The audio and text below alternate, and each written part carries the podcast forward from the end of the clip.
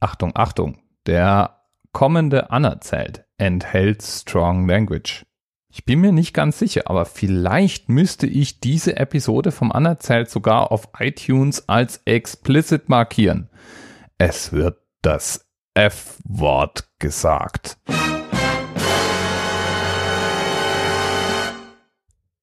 Ein Freund hat mir mal vor einigen Jahren ein großartiges kleines Büchlein geschenkt. Das fand ich so toll, dass ich davon mehrere Ausgaben gekauft habe und es seither mehrmals weiter verschenkt habe. Geschrieben hat Sterling Johnson und der Titel ist English as a Second Fucking Language. How to Swear Effectively, Explained in Details with Numerous Examples Taken from Everyday Life. Und der Name ist Programm. Das ist praktisch eine Art Übungsbuch zum Fluchen in Englisch. Sterling begründet es mit das Spiel heißt Kommunikation und nicht geschliffener Ausdruck. Und das mit Abstand größte Kapitel und die mit Abstand breiteste Trainingssektion in dem Buch beschäftigt sich mit dem Wort Fuck. God damn, it's a pretty fucking good milkshake. Fucking fuck. Oh, Jesus fucking Christ. Denn das Wort Fuck ist im Englischen wirklich vielschichtig. Das hat natürlich zum einen die wörtliche Übersetzung. Es ist ja schließlich ein Verb. Aber davon abgesehen ist fuck vielleicht das vielseitigste englische Wort überhaupt. Es lässt sich als Substantiv verwenden. Zum Beispiel, wenn man jemand einen stupid fuck nennt. Macht das mal im Deutschen.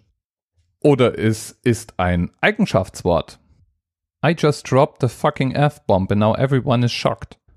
Und das Wort ist natürlich auch meistens eher aggressiv gemeint. Es klingt ja auch schon irgendwie so.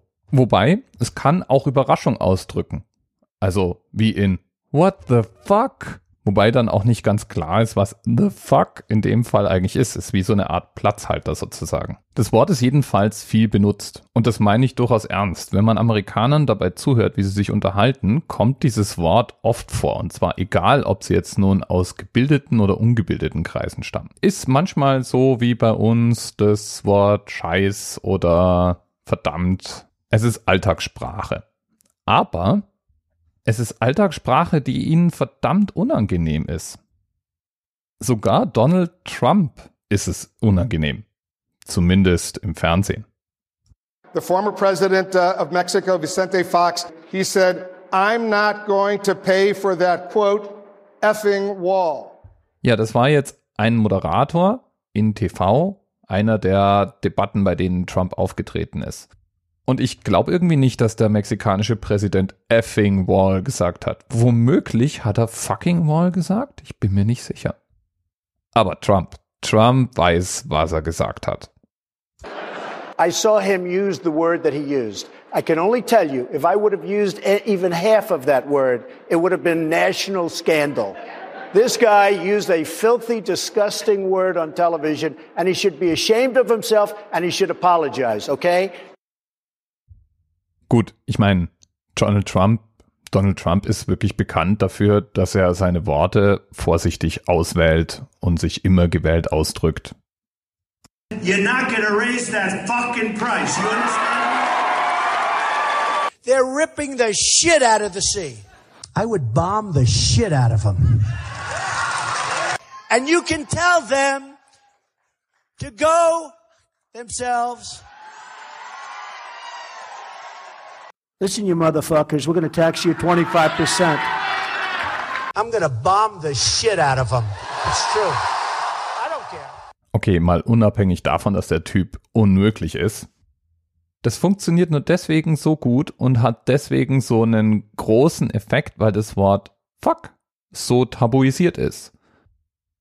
Wenn du heute Stand-up-Comedian in den USA bist, dann kannst du gar nicht anders, als auf der Bühne möglichst oft das F-Word zu sagen oder die F-Bomb fallen zu lassen und jedes Mal einen Gasp im Publikum zu ernten. Und das, obwohl sie eigentlich die ganze Zeit selber dieses Wort verwenden.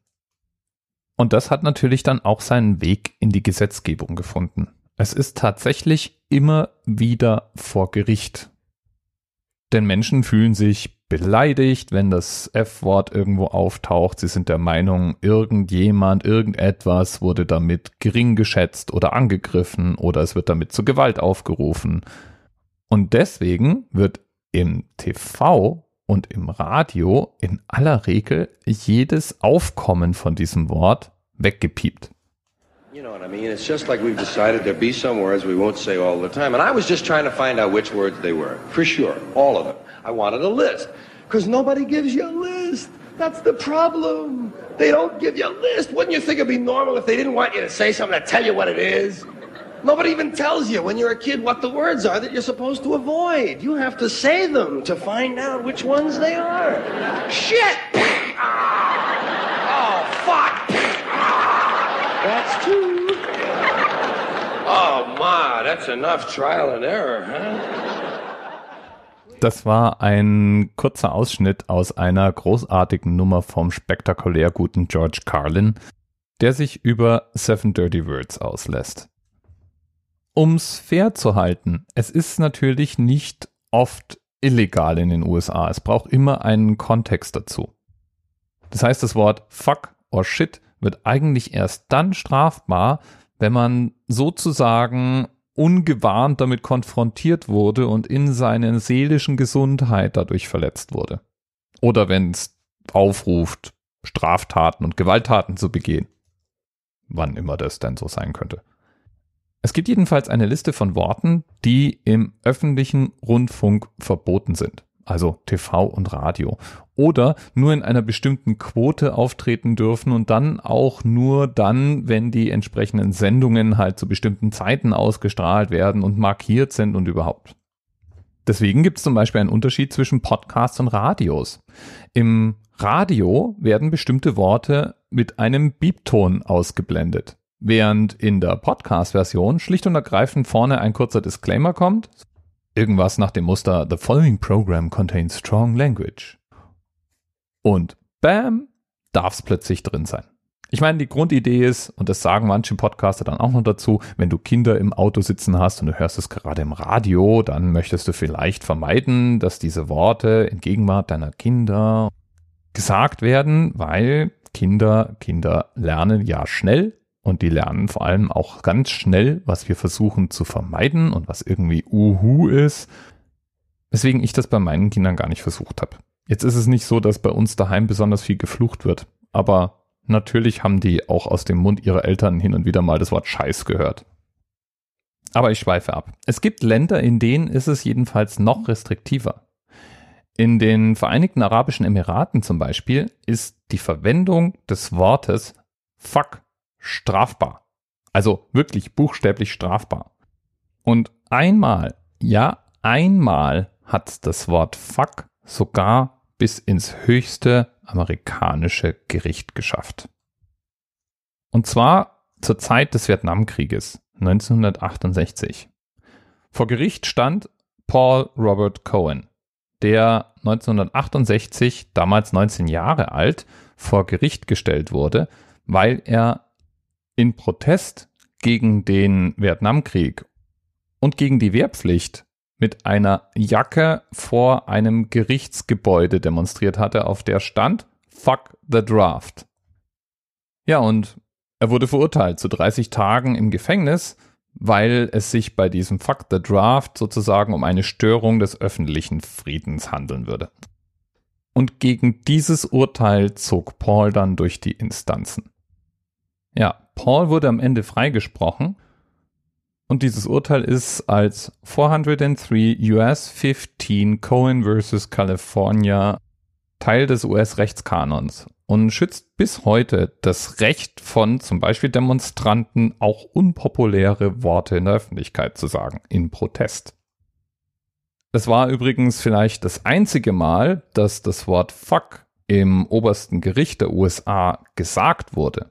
Aber Trotzdem beschäftigt sich das US Supreme Court regelmäßig mit sogenannter Obscenity.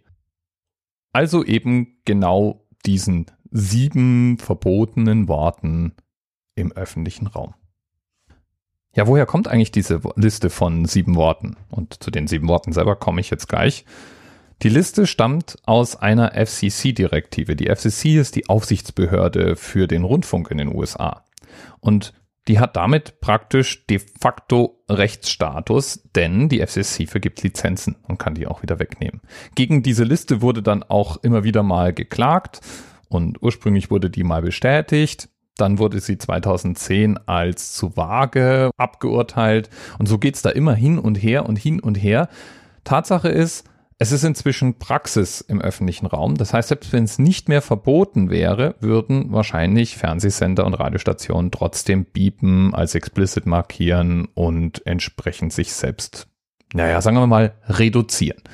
Was ja jetzt auch nicht so schlecht ist. Ja, und ähm, die sieben Worte. Entweder du schaust dir das Video mit George Carlin in den Show Notes zur Sendung an oder folgst dem Link auf die Liste fängt mit Shit an, hört mit Tits auf und hat Fuck in der Mitte. Den Rest, den musste leider nachschlagen. Ich bin ja hier schließlich ein Bildungspodcast. Und deswegen ende ich jetzt einfach auch mit einem Ausschnitt aus dem Bildungsfilm Pulp Fiction. Oder mehr oder weniger mit einem Zusammenschnitt.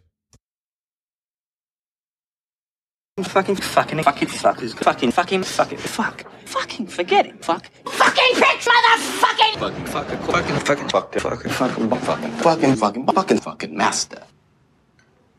Fuck you. Fuck you.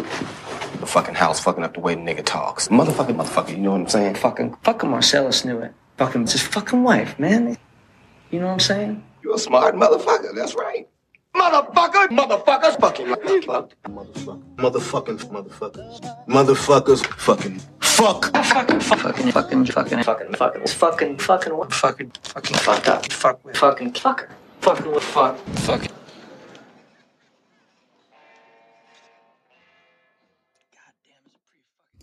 Nein, da gibt's noch mehr. Kannst dir noch zwölf weitere Minuten Zusammenschnitt auf YouTube anschauen. Video auch in den Show Notes. Bis bald. TMRS 10, 9, 8. The experience of 47 individual medical officers. Was hier über die Geheimzahl der Illuminaten steht. Und die 23. Und die 5. Wieso die 5? Die 5 ist die Quersumme von der 23.